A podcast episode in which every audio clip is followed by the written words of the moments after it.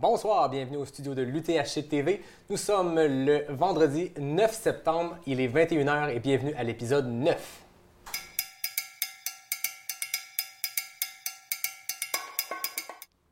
Dernier épisode de la journée.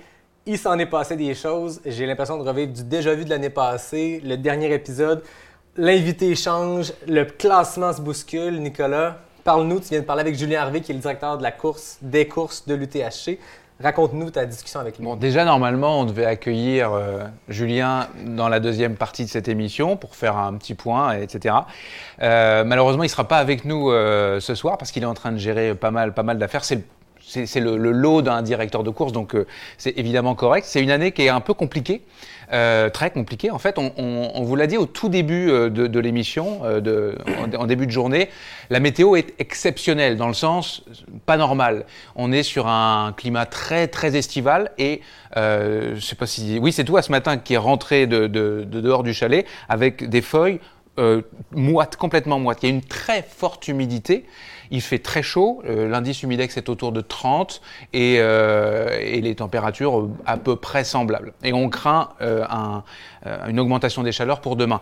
Et visiblement, évidemment c'est une analyse, mais visiblement ça s'est traduit par des abandons à, 21h l'année dernière, on avait 9 abandons, on en a déjà 36. Et puis surtout, il y a eu des abandons extrêmement tôt dans la course, au sommet du lac à au ravito du, lac à l'Empêche, donc c'est le kilomètre 15. 15 km dans la course, puis ça abandonne déjà. Ça démontre à quel point les conditions. C'est tous des personnes qui ont toutes les compétences pour compléter un 125. Après 15, on arrête, ça vous donne une idée de la, des conditions météorologiques. Oui, c'est ça. Donc la, la, météo a clairement, euh, on l'anticipait un petit peu. Hein, normalement, euh, quand on est à la Ricana, il fait plutôt froid, il, potentiellement il, pleut. Euh, Je racontais une année en 2019, euh, donc il y a quelques années, deux éditions, il y avait de la neige à l'arrivée en soirée des, top 10, top 15 du 125. Les heures étaient différentes, mais il neigeait à l'arrivée. Et puis d'ailleurs, il y a, du matériel obligatoire.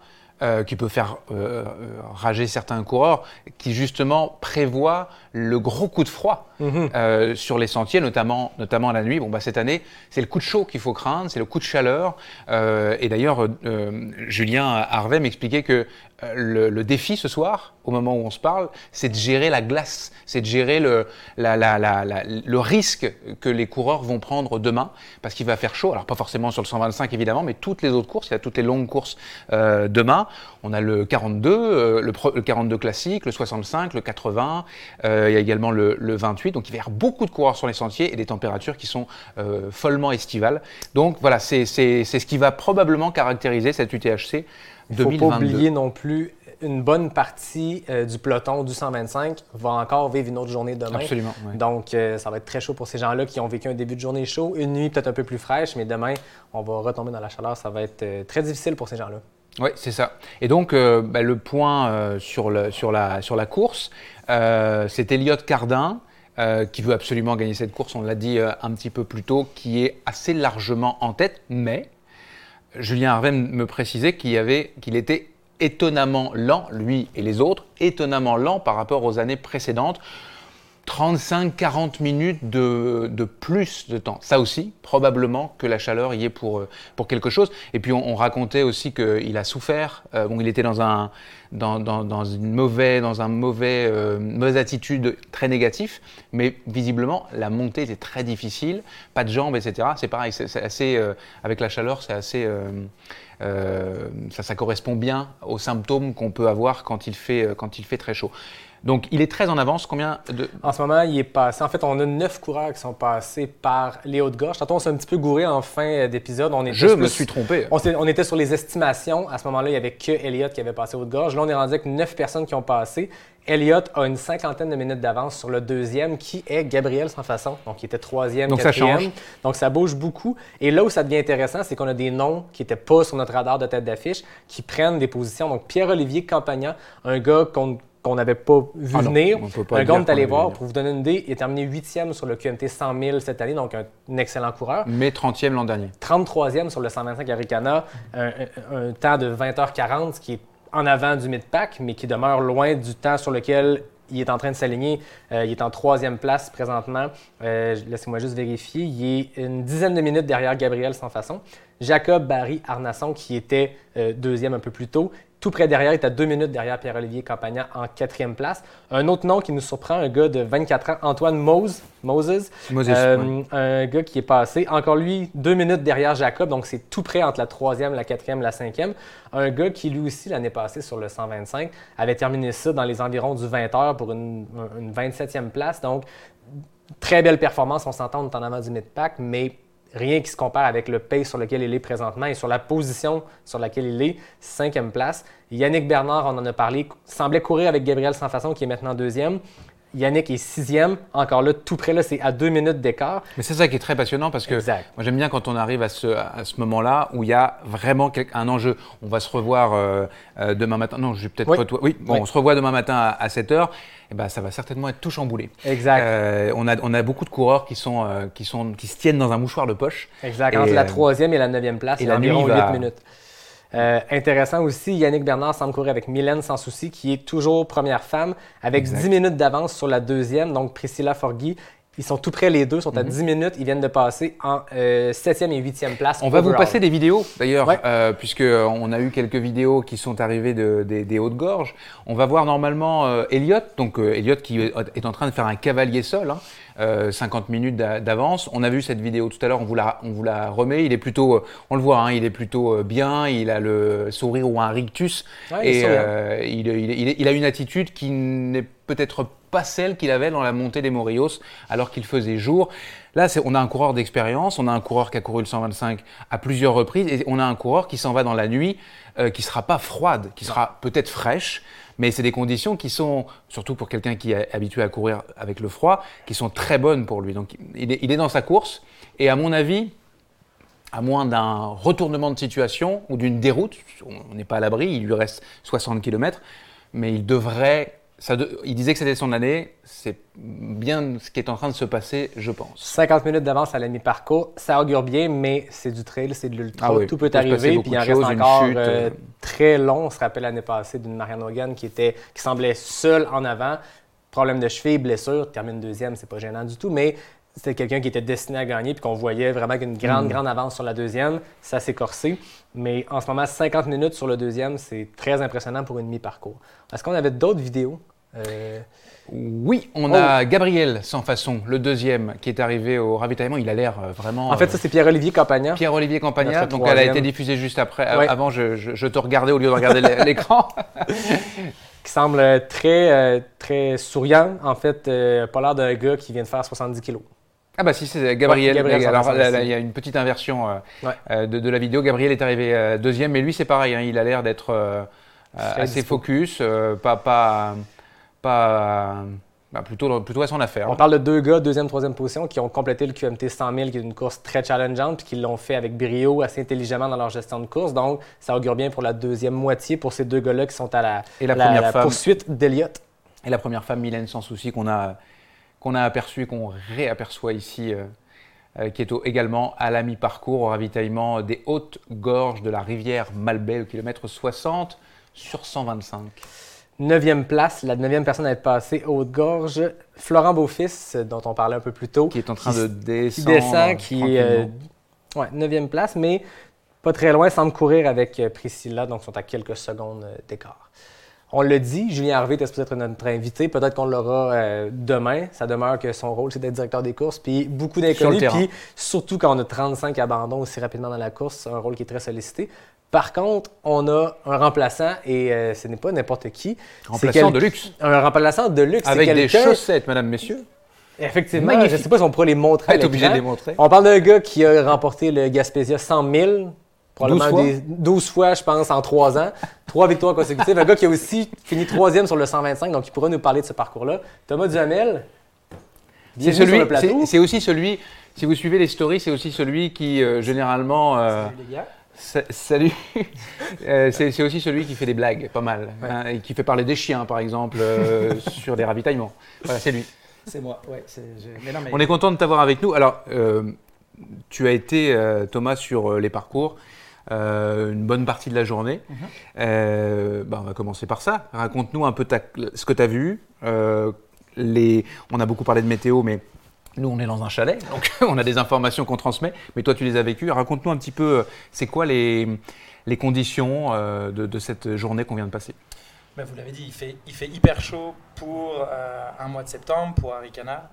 je me souviens quand, quand je l'ai fait, moi c'était clairement, j'ai un, un, enjeu avec le froid, le froid me donne mal au ventre, puis c'est un, toute une situation à gérer. Aujourd'hui, clairement, tout le monde est en camisole, il y en a qui sont même en, chest à courir, juste avec, leur, hein, juste avec leur sac d'hydratation, et ils transpirent, c'est un vrai enjeu, il faut qu'ils pensent à s'hydrater, mais... Euh, de, de, ce que j'ai pu voir des ravitaillements, les ravitaillements sont prêts pour les accueillir. Ils sont, euh, il y a beaucoup d'eau, il y a beaucoup de, toute l'organisation est faite pour accueillir les coureurs. Donc je pense pas qu'il y aura de, de problématiques particulières, même si on voit qu'il y a beaucoup d'abandon. Je pense que c'est surtout de la gestion de course. Peut-être que c'est beaucoup d'adaptation à avoir par rapport à un plan de match qui aurait pu être différent dans la préparation des courses, mais, euh, mais c'est les conditions météo d'aujourd'hui et il faut s'y faire. Euh, après, les, les, sentiers, le, la chose qui est quand même bien, c'est que les sentiers sont très secs, mhm. les sentiers sont très rapides quand on arrive à sauter par-dessus les racines. Euh, mais, mais, les sentiers sont, il n'y a, a, pas de boue, euh, ça, ça, court très bien, donc il y a, y a, du bon, il y a du mauvais. Et euh, moi, je suis très surpris de voir que les temps sont en dessous euh, moi, des conditions comme ça, j'aurais pensé qu'il y aurait eu un record de mm. parcours aujourd'hui. Ah bah, euh, je dois avouer que j'ai dit la même chose. On s'était commis sur ça aussi. donc, euh, donc c'est ça.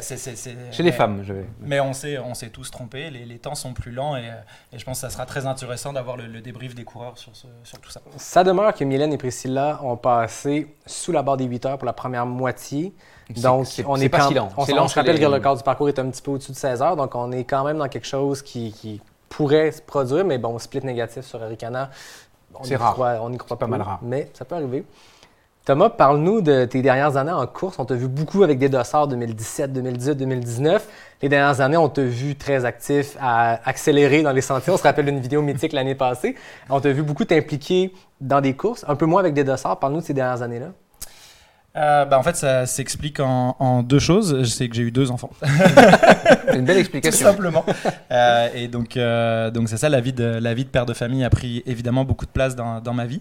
mais malgré tout, je suis très attaché à la communauté. J'adore ce sport. Ça fait partie de ma passion et de mon équilibre de vie. Et donc, bah, je m'implique d'une autre manière. Je peux un peu moins porter des dossards parce que j'aime faire ça. J'aime, j'aime être performant quand je mets un dossard. J'ai de la misère à porter un dossard et de me dire je vais prendre ça relax et euh, être, euh, être au fond du pack. Donc, c'est ce qui explique, tout ça. Mais j'ai évidemment autant de plaisir à être. Euh, à faire des vidéos, à raconter des âneries à tout le monde. Tu n'as pas été très difficile à convaincre quand on t'a demandé de venir faire partie de l'équipe? Non, non, ça va. Mais, mais, mais à, la, à, la, blague, on, rigole avec la vidéo de, de J'accélère de l'année passée et euh, tout le monde me dit oh, cette année objectif c'est la racine d'or. Puis je suis comme non non c'est évidemment une blague. Fait que j'essaye de faire parler des chiens. J'essaye de raconter quelques niaiseries sur les sentiers. Mais ça fait, ça fait, rigoler du monde ça, casse un peu le, côté sérieux de la course et, et on aime ça. Je pense que ceux qui suivent aiment ça aussi Tant mieux, c'est le but. J'aimerais qu'on aborde quelque chose qui s'était passé. Tu parlais d'implication extra-course, de t'impliquer d'une autre façon. En 2019, tu étais ici, je me rappelle, tu étais dans le chalet du Mont-Grand-Fond, tu classais des déchets. J'aimerais que tu parles de ça parce que j'avais trouvé ça extrêmement intéressant quand tu m'avais raconté ce que tu faisais là, quel projet tu mettais en place. Tu l'as fait plusieurs années de suite, si je ne m'abuse. Ouais, je l'ai fait plusieurs années de suite et puis euh, ben, cette année, j'ai pas, j'ai pas repris ça par manque de temps aussi. Euh, mais il y, a, un sujet, le, développement durable, la limitation des déchets, c'est quelque chose qui me touche particulièrement au travers de ma vie, dans ma job, dans, dans beaucoup de choses, euh, au travers des cute avec le, le, commute running, etc. Mais sur une course, et notamment sur Arikana, qui est la plus grosse course de trail euh, au Québec, bah, la gestion des déchets et limiter l'impact qu'une course comme Arikana peut avoir sur l'environnement, bah, je trouvais que c'était quelque chose d'intéressant. Euh, j'ai été coureur, j'ai été élite, j'ai fait troisième, j'ai été bénévole, j'ai balisé des sentiers, j'ai essayé de en fait, sur Arikana, pour moi, j'essaye de voir à peu près tout le spectre de la course. Donc, de coureurs, de performeurs, mais aussi de bénévoles, de baliseurs, de gestion des déchets, de faire des vidéos, d'humoristes. euh, donc, je trouve, je trouve que c'est hyper intéressant. Euh, et, et, et, en vrai, la gestion des déchets est un vrai challenge, euh, il faut se le dire. Et Arikana est reconnu pour ça, fait des vrais efforts, s'implique financièrement, humainement. C'est hyper impressionnant tout ce que l'équipe au complet peut faire là-dessus. Qu'est-ce que tu as vu, euh, qu'est-ce que as vu comme évolution euh, justement sur ce point du développement durable? Qu'est-ce qui a changé en quelques années? Qu'est-ce qu'il qu'est-ce qu'il y a au- aujourd'hui ou plus qu'est-ce qu'il n'y a plus qu'il y avait dans le temps? Ah, bah, c'est les prises de conscience. Je pense que le- le- d'année en année, de manière générale, les gens prennent plus conscience de, de, qu'on peut pas jeter n'importe quoi n'importe où. Il n'y a Euh, plus personne qui râle de prendre son gobelet. Il n'y a euh, plus personne qui râle qu'il n'y ait plus 50 000 verres de plastique à chaque ravitaillement et qu'on jette ça par terre comme des idiots. Il n'y a plus personne qui euh, vient chialer si on- y a trois poubelles puis qu'on explique qu'il y a une poubelle pour le recyclage, une poubelle pour le compost, une poubelle pour le- le- les autres déchets. Et donc, je trouvais ça intéressant. L'année passée, on est passé sur les ravitaux pour donner de l'aide. Parce que souvent monter un ravitaillement ça se fait vite. Mhm. euh, ça se fait avec des gens qui n'ont pas forcément toute la connaissance, puis même le, l'idée de dire je vais organiser mon ravito, se l'approprie. Donc le fait de passer sur les ravitaux, d'expliquer, je trouvais ça intéressant. Tu avais, lancé un concours. Hein. Ouais, et on avait lancé un petit concours autour de ça. Donc euh, vraiment aller voir comment la, la- la gestion des déchets se faisait sur les ravitaux était très intéressant et ça s'est très bien fait. On a eu un super bel accueil de tout ça. Donc euh, félicitations à tous ceux qui étaient sur les s'est, ça s'est très très bien fait. Là, cette année, euh, le, pour aller avoir, prendre de la bière, par exemple, il faut venir directement avec son verre. Ouais. Il faut, il- donc le, le message de l'organisation a été n'oubliez pas votre verre euh, réutilisable. Venez avec. Euh, Il n'y a pas de, voilà, y a pas de verre ici. Faut, Puis, faut- puis- puis aussi, il y, a des gestes, y a des gestes assez symboliques, mais la gestion des médailles. Mhm. Je trouvais ça très intéressant. Il y avait un arbre à médaille. Mm. Donc euh, après, ça te fait donner la médaille, on fait la photo, on fait médaille en bois en passant. hein. Médaille en bois, on fait un selfie pour les, pour les réseaux sociaux. Puis c'est très cool. Ça, ça- on garde des souvenirs parce que ça fait, les souvenirs font partie de la course. Mais après ça, on l'accroche parce que ces médailles-là ne sont plus datées et nommées. Et donc Mhm. elles peuvent être recyclées d'année en année. Et donc on limite les déchets et les impacts sur l'environnement.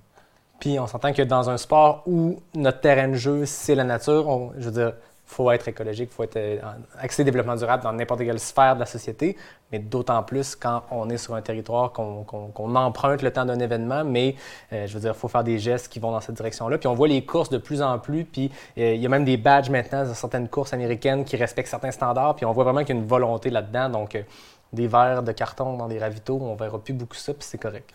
Il y, a, il y a un organisme, qui, euh, une association qui gère les, les, les, euh, les événements et, et puis le côté développement durable sur les événements. Et Aricana est reconnu. Je pense qu'il y a eu un, Un prix. un, euh, un ouais. prix euh, je ne sais plus si c'est la troisième place ou en tout cas quelque chose, mais Aricana a été reconnu pour la gestion, sa gestion du développement durable Mm. sur l'événement.